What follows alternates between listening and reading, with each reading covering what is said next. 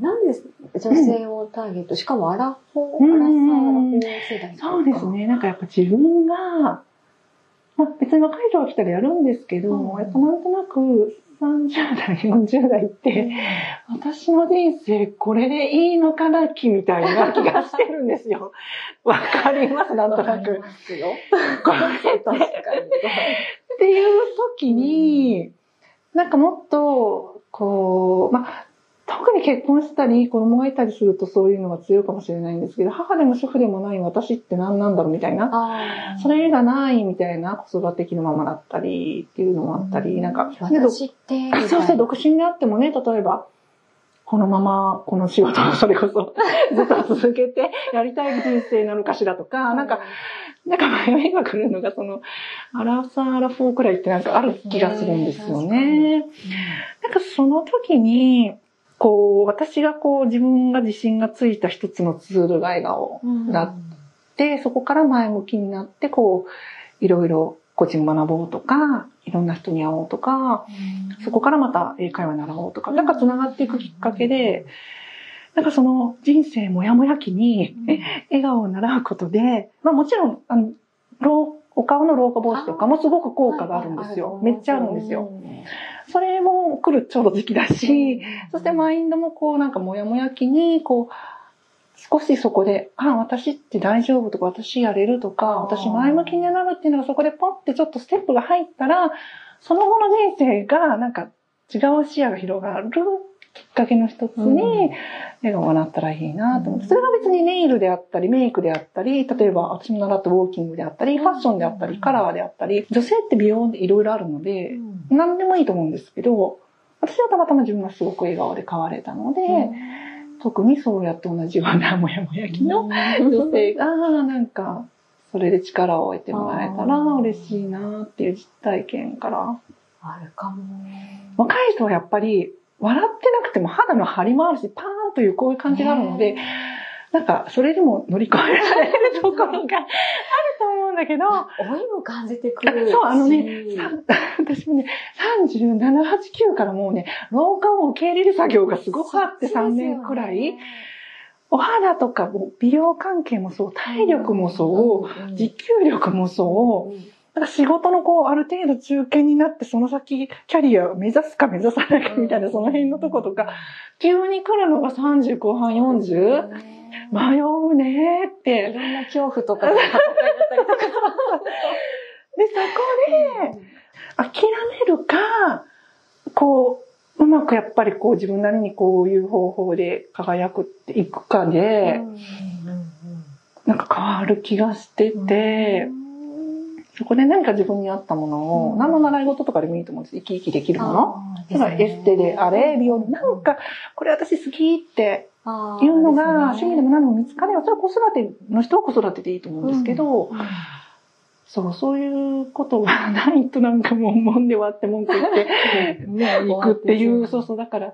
そういうきっかけになったら、いいなって思ってますね。コーチングうんって、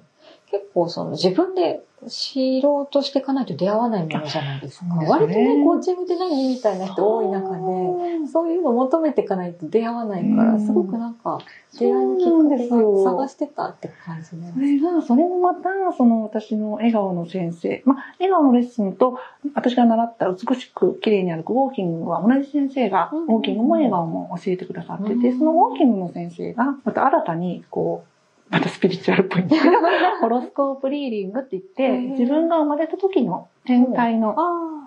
位置によってその自分が今世で魂をどういう使命で生まれてきたのかっていうのを読み解けるよっていうのを始められたんですね。で、その講座を、コーチングっていうコーチの人とセットで1日、ホロスコープ半分、コーチング半分、で、まあ自分の人生豊かにしましょうっていうセミナーをやられたんですね。それに私参加した時に、美人コーチに出会い、コーチングって何？なんか自分の魅力を知るうんきっかけになりそうって思って、私そんな風になんか突然バーンって20年もやった仕事辞めたり、今のこの県の職員も1年契約だし、人生どうしたいのかわかんないと思って、その美人コーチにコーチングをセッション頼んだんですうん。ね。で私の今後の人生どうこうって悩んで、こう、コーチングしてもらったらすごく、あ、私ってやっぱり美しいとか女性の美とか美容に関するとか綺麗になることが好きだなーって気づいて、そういうこと勉強したいとか、そういうことやっていきたいっていうのが明確になって、うんコーチングすごい。コーチって何も教えなくて全部自分の中に答えがあるんですそうでねす。ね。そうですね。すごいって。で、それをセッション何回かやってもらううちに、これ私学んでコーチになっちゃえばいいじゃんって思ったんですよ。そしたら自分で整理できるんじゃないかなって。あー。もちろんセッションしてもらう意味はあるんですけど、うん。えー、私コーチになりたいみたいな軽いノリで、で、その先生、あ、コーチが習ったのが銀座コーチングスクールっていうのが、まあ、全国各地にあって、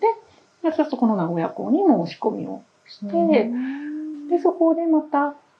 マインドの整え方ってあるんだ、みたいなところで、こう、自分のネガティブさが少し抜けていったんですね。で、そんな中で、こう、クラスの、コーチングクラスの中で、こう、まあ、生徒同士でセッションしちゃうんですね。はいはいで、今年度やりたいことは何ですか、うん。とか、その時々テーマを決めてやるんですけど、私、英語を喋れないのがコンプレックスで、う。んで、英語の音楽、私音楽好きなので、英語の音楽をファファーって聞いて理解できて、ふふって歌えたら素敵だなって昔から思ってたのに、勉強してなくって、それもネガティブコンプレックスで、どうせ私なんか英語なんか喋れないよねっていう。へー。蓋しちゃうんですね。そうそう、自信がないから。でも、こう、コーチングセッションするときに、いつか英語喋りたいですっていうテーマにして、うんじゃあなんで英語やりたいのとか、うんこう、掘り下げていったときに、じゃあ、いついつ何しますかっていう、こう実行に移すとこまで落とすんです。うん。それ8月だったんですけど、うん。じゃあ8月中に、英語の、はい。まあ、どこかレッスンの何か探しますと。うん。宣言し、で友達にも英語習うって言って応援してもらいます。で、その日に友達に、英語習うからって宣言したら、うん。頑張れ頑張れってみんな応援してくれて、やろうって思って。でも、でも、だから実際に通うとかっていうのは、うん大変だから、それこそ聞き流す、なんちゃらってあるじゃないですか。ポッドキャストにただであったなと思って。で、それ聞いてみたりして。で、そこから講演会話ってなった時に、運命の出会いで、講演部会話に出会うわけですよ。で、あれ、あ、わかる。って書いてあるじゃないですかわかる？と思って。うんこんな中1以下レベルの私でもわかるのかなと思って聞いたら、英語対日本語でしょ、エイブさんが言ってることを、ヨシさんが、あ、こういうことね、とか、うんうん、なるほどって言ってるから、なんとなくわかるんですよ。私わかる、これなら。って思って、それも8月に出会い、そっからもう、バーって毎日通勤の時とかにバーって聞いたら、くだらないな、この人たちって思って、何この居酒屋トークみたいな、うん。でも面白い。うんで、やっぱコーチングを習っていたので、ヨシさんの検討の仕方が上手だなと思ったんですよ。この人すごいなと思って。で、エイブさんも多分、こう、きちんと相手にこう聞く単語だったり、聞きやすいようにちゃんとゆっくり言ってくれてるなって勝手にも聞くだけで分かったし、この人たち頭いいと思って、まずそこに感動し、そしてこれ私英語わかるわって喋れるようにはなってないけどね。っていうので、なんか英語に親しみを持ち出して、そこからオンライン英会話あります。うん習っちゃおうかなって。これならできるかもって。すごいタイミング。だってオンライン化は最近じゃ最8近ですよ。月なのにまだ半年ぐらい。すごいぴったりの時に出会いましたね。まあ、それで55のこのホームページ行きますよね。うんで、誰に習うと3人先生がいて、どっちはじめ、ヨシさんがビール飲んでる居酒屋かなんかで、はいはいはいはい。え、こんなビール飲んでる写真あげるのってどうなのって、すごいでしょ？硬いんです、私。うんなんかビビリというか。えー、こんな人に習って大丈夫かなってちょっと失礼でしょ 思って、ちょっと緊張するわと思って、男性だし。あ、そうですね。ねえ、女性がいい、ナモさんの優しそうなね、うん。海の写真も絶対この先生だって感じ。で、先入観で。だから、あの、ごめん、ごめん、会話の人はいい人ですけど、英語習った私やっぱハードルがすごい高いわけで、なんでこの居酒屋のノリの人か、みたいな、本当に失礼でしょ？そうだから、ちょっと怖くて、でもやっぱ女性がいいなって、子育てもしてらっしゃる感じがするし、うん。って勝手な印象でね、知らなかったですよ、ナモさんのこと。は。で、なおさんにも申し込み、なおさんもいい人で、そしたらなんかいろいろとなおさんとも共通点というか通じるところがあって、私モンキーマジックっていう、それこそなぜか仙台出身の、ね。うん。アーティストが大好きあで、で、初回の時、あ、本当ですか？そう言ったら、なおさんが私も好きですって言うから、えー、何の曲が好きですかね盛り上がり、そしたら私の住んでいるその田舎の町の、そう、隣町が、なおさんのお父さんの出身地ですみたいなことで、なんか、田舎トークに花が咲き、で、今日もお会いしたんですけど、この前に。あそこの銭湯がさ、みたいな、え、なおさんそこの銭湯行ったことあるの？みたいな、ロー。カルな話ができたりして、なんかすごい縁を感じて、そこからなおさんの、うん、レッスンを習い、っていう感じで、で、それでなんか、あ、オフ会とかやってるなとかね、Facebook とか見て、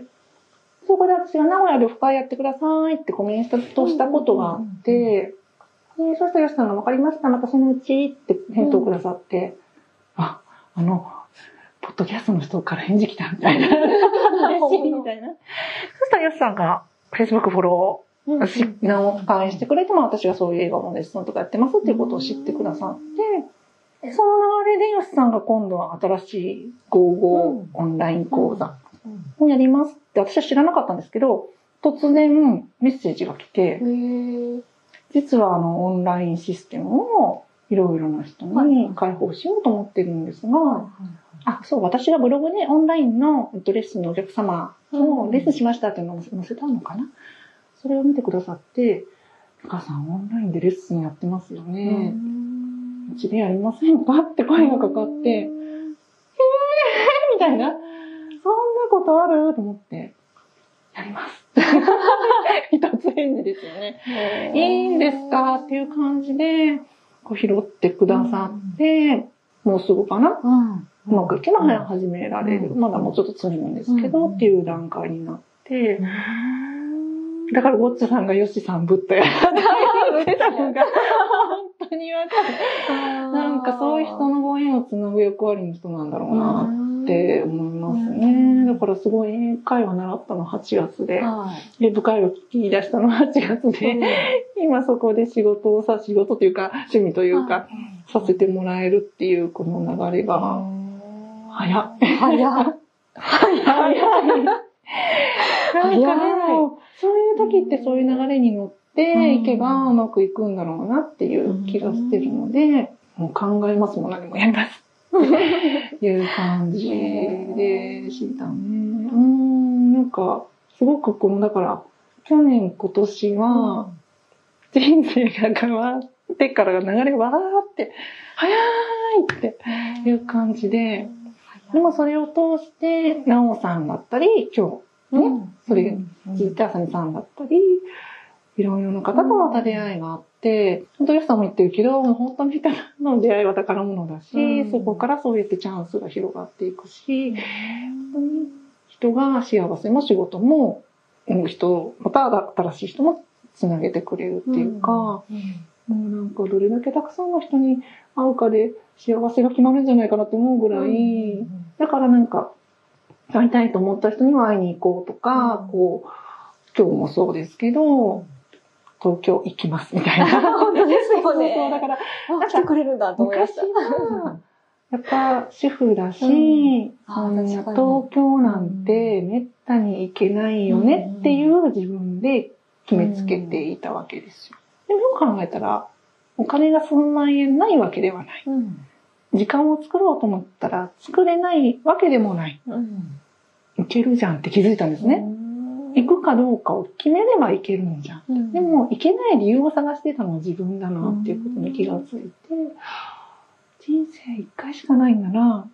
けばいいよねって思って、うんそれもやっぱり去年、一昨年ぐらいからかな。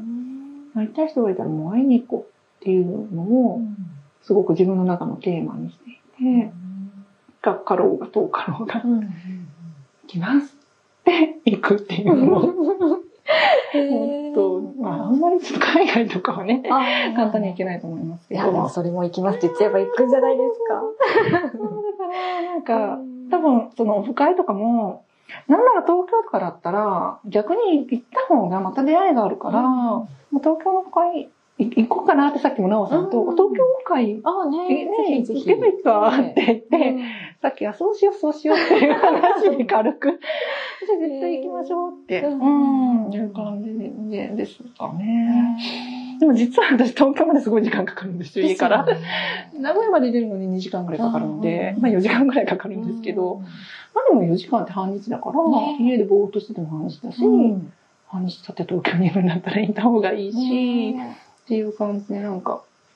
自分がそのリミットを決めないっていうことを選択したら、うん人生って楽しくなるなって、うんうん、思ってます。うん。楽しみですね。楽しみですね。そう、だから、変化の年って感じですね。そう、だからその、なんか、うんと、笑顔のレッスンも、なんか、たくさんお客様を集客して、たくさん儲けようとかっていうふうにはなんかあんまり思っていなくって、なんか、うん、それよりも、この良さをお伝えすることが一人でも多くできたらいいなっていう感じなので、なんかスロースタートでうん行きたいなって、うん、思っていて、なんか、うん、そうやって増えていったらいいなって、うん。それね、あの、オンラインの講座のすごいなんかバラエティに飛びそうな感じで、うん。めちゃくちゃ、あの、カルチャースクールみたいな感じですね。うんゴーゴーカルチャースクール。ううんん、すごい楽しみだし、ね私もいろいろ習いたいと思ああ、そうって。ですね。うん。もっといっぱい、なんかいろんな人がね、うんやりたいって埋まっていったらすごく楽しいものになるなって、ワクワクしてますけど、ユス大変ですね。大変ですね。それが私一回なんか、何にも考えてなさそう、ひょうひょうとしてらっしゃるじゃないですか、あの方。でもこうやっぱ打ち合わせをね、そのオンラインの笑顔レッスンの中からメールとか、なんかね、すっごく細かく、一つ一つ丁寧に、こういう感じでどうですか？ああいう感じでどうですか？って、私一人にこんな細かく丁寧にやってくださって、あと何人の講師の方も、こんな丁寧に全部やってくださるんですか？って言ったら、いや、まだそんなにいませんからって言ったんですけど、ああ、ひょうひょうとして見せてるけど、この人やっぱりすごい人だなと思って、本当に丁寧。一言一句これでいいですか？って確認してきてくださったり、こういう写真どうですか？とか、すっごい、だから、ポッドキャストの裏にもきっと、すっごい能力あるんだろうな。でも見せないあの感じが憎いと思いましたね。あの、エイブさんもそうだと思うんですけど、そういう仕事の仕方素敵だなと思って、やっぱ裏の大変さをこう、みじんも見せないっていうところ、私喋っちゃってるから。そこが、やっぱりそこがやっぱ男らしいというか、男性の仕事の仕方だなって、私だったらすぐ、向こうが大変でさ、とか、こんなにさ、もうさ、とかって言っちゃうかなと思って、すごい人がブッダですよ。ボッチさんブッダですよ。あの人、本当に、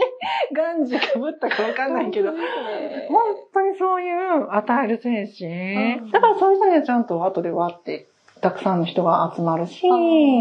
たくさんのそういう人の温かさとか豊かさが返っていく人なんだろうなと思って、ありがたいなって。笑顔に自信がついて、自分が好きになって自分に自信がついたことが本当に大きくって、もうこれ本当私と同じ人がいたら絶対おすすめしたい 思ってる。うん、それは男性であってもいいのかもしれないけれども、なんか写真が嫌いでとか、なんか暗いって思われる印象を変えたいとか、なんか私っていつもうまく笑えてないとか、ほうれい線がここにすごいあるのって、笑ってるせいなのかなとかっていう、なんかその表情に関する気づきがある人は、多分そういうことに飛び込んだら、人生が好転していったり、変えれる人なんじゃないかなと思ってるので、何かそういうふうにもっと持ってるであれば、体験してみてほしいなと思いますね。ね最後に、リスナーの方へのメッセージをお願いしたいいいんですかね、こんな話。えー、そうですね。なんか、もしちょっとでも、自分の表情自信がないなとか、こう写真がね、こううまく撮れなくって、嫌だなって思ってるとか、なんかそういう表情に関する、こう、ネガティブな思いとかコンプレックスがある方にとっては、ひょっとしたら、その表情のトレーニングっていうのが自分を変えるきっかけになる一つのツールかもしれないとは思うので、気になった方は、ぜひ体験レッスンをしてもらうと、どんなものかなっていうことが知ってもらえるし、まあ、いろいろ YouTube とか動画とかでも出てるので、そういうものを見てもらう風でもいいと思うんですけど、まあ実際はその方に合ったオーダーメイドのやっぱり、その人なりのお悩みに合ったレッスンができるので、体験してもらうのがいいと思うんですけど、まずはそういう笑顔のレッスンとか表情のトレーニングがあるよってことを知っていただけたら嬉しいなと思います。はい。楽しみですね。はい。あ、55講座が始まったら、ぜひ皆さん来てください。ありがとうございます。はい、ありがとうございます。